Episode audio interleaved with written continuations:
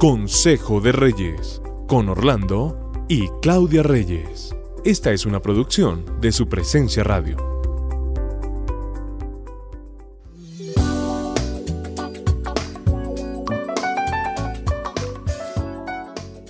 Qué gusto saludar a todos nuestros oyentes de Consejo de Reyes. ¿Cómo están ustedes? ¿Cómo estás tú, mi amor? Muy bien, estamos felices hoy de estar con ustedes y no solamente con los que nos escuchan a través de la radio, sino también en las plataformas de Spotify, YouTube y también en SoundCloud. Oye, ¿qué responderías tú a aquellos que nos preguntan muchas veces por qué Dios pensó en el matrimonio para toda la vida? Buena pregunta. Yo les diría algo como, quienes creemos en Dios sabemos que Él es nuestro Padre él nos ama porque somos sus hijos y todo lo que un padre piensa para un hijo es para su bien. Un papá no haría algo que dañe a un hijo. Y esa es una respuesta muy de una mamá. Sí, eres muy mamá. Total. Pero también diríamos, yo diría que Dios es el creador, que todo lo que él ha hecho es bueno y eso incluye también al hombre y a la mujer y su unión en matrimonio. Y yo creo que Dios no se equivocó, no se equivoca, porque en el matrimonio se unen dos personas y logran algo que para Dios es muy importante, la unidad. Y una unidad no se disuelve así porque sí. La familia tiene grandes propósitos, la familia tiene grandes, grandes conquistas y también porque yo creo que las promesas se alcanzan más en la familia que individualmente. Incluso la iglesia se compone de familias. Sí, pues la familia es el núcleo de la sociedad y la única manera de lograrlo es a través de la unión, que dos se vuelvan uno. Ese es un gran propósito y yo creo que Dios lo pensó así.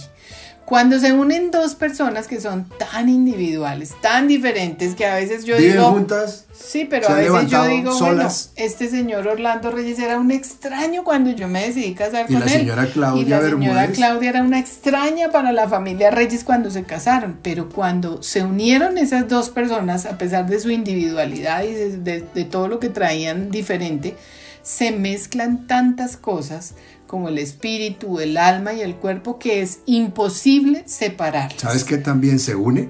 Lo económico. Lo económico, además. Pero se me viene a la, a la mente una imagen y es en la ceremonia que hacemos nosotros del matrimonio, se hace un simbolismo que es el de las velas. Uh -huh. Entonces los papás de la novia le entregan una vela a su hija y los papás del novio le entregan una vela a su hijo. Sí. Estos novios se unen y unen sus dos velas y se arma una llama de esa unidad y se apagan las dos velitas que les es entregan un sus símbolo. papás. Es un símbolo que indica que nace una nueva familia.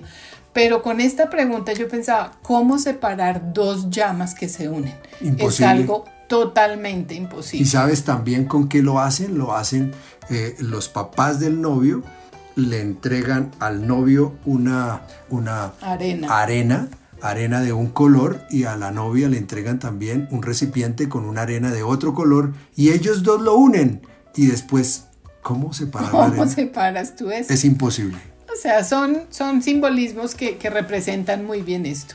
Y todo esto que hablamos son nuestros conceptos personales, pero sí es importante que vengamos a lo que dice la Biblia. Marcos 10 del 6 al 9 explica muy bien este principio. Dice, pero desde el principio de la creación, Dios los hizo hombre y mujer. Esto explica por qué un hombre deja a su padre y a su madre y se une a su esposa, y los dos se convierten en uno solo. Como ya no son dos, sino uno, que nadie separe lo que Dios ha unido. Uy, o sea que ni siquiera tú ni yo tendríamos la potestad de separarnos, de plantear una separación, porque lo que Dios ya estableció es indivisible para Dios. Además de que es difícil separar todo eso que se unió por lo que antes hablábamos, hay un mandato que dice que nadie separe lo que Dios ha unido. Hay grandes beneficios en la unidad para toda la vida. La semana pasada, justo, justo hablé con dos hombres recién casados y fue una charla muy interesante y concluimos que Dios eh, pensó para toda la vida el matrimonio porque, por ejemplo, a nosotros los hombres nos trae mucha libertad.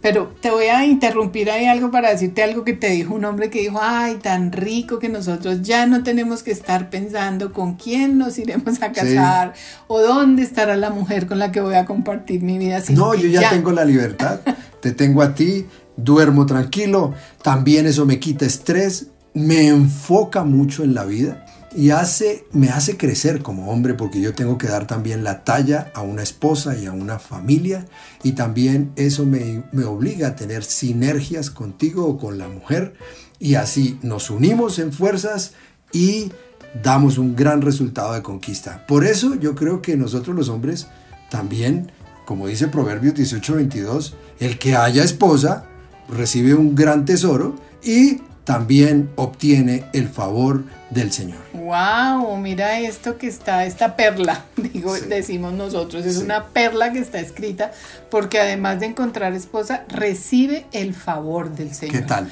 Pero el favor del Señor no solo lo reciben ustedes, porque para nosotras las mujeres también hay, hay beneficios. Nosotros tenemos, recibimos seguridad, o sea, sentido de pertenencia. Nosotros eh, teniendo nuestro hogar, nuestra casa, teniendo nuestra familia. Ustedes siempre están buscando seguridad. Siempre. La, uno de mujer generalmente está buscando siempre quieren casarse, una compañía, un esposo, un matrimonio, porque eso nos da seguridad, porque lo que hablamos genera confianza en nosotros. Tenemos algo que es muy nuestro.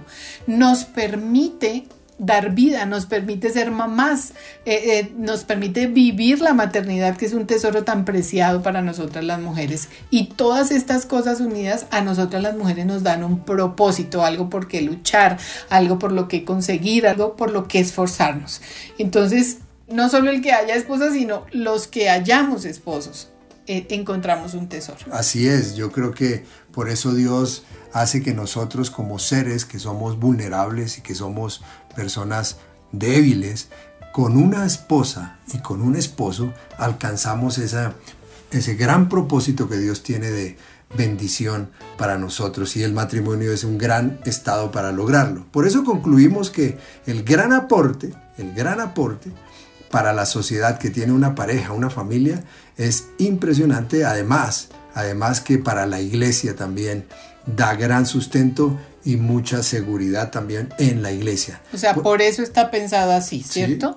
Pero tenemos que estar alerta porque el mundo, el enemigo del matrimonio está tratando de cambiar estos conceptos de permanencia y de pacto, de unión para toda la vida. Sí, señor. Porque precisamente va más allá de solo una pareja que se una para tener una fiesta bonita o, tener un momento bonito, esto va más allá. El matrimonio tiene propósitos de herencia, de legado, de eternidad, de nuevas generaciones. Por eso yo creo que en, una, en un próximo Consejo de Reyes hablaremos de los grandes beneficios de cómo estar toda la vida con una esposa, con un esposo, que es la gran bendición que Dios tiene para nosotros. Los bendecimos. Los que son casados, que permanezcan toda la vida. Toda la vida. Y los que se van a casar, que busquen. Que busquen esa persona con quien van a estar toda la vida. Los bendecimos.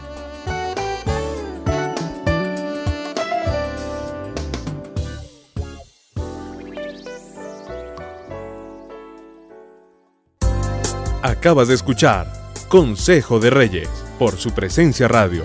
Este devocional estará disponible en el podcast de nuestra página web, supresenciaradio.com.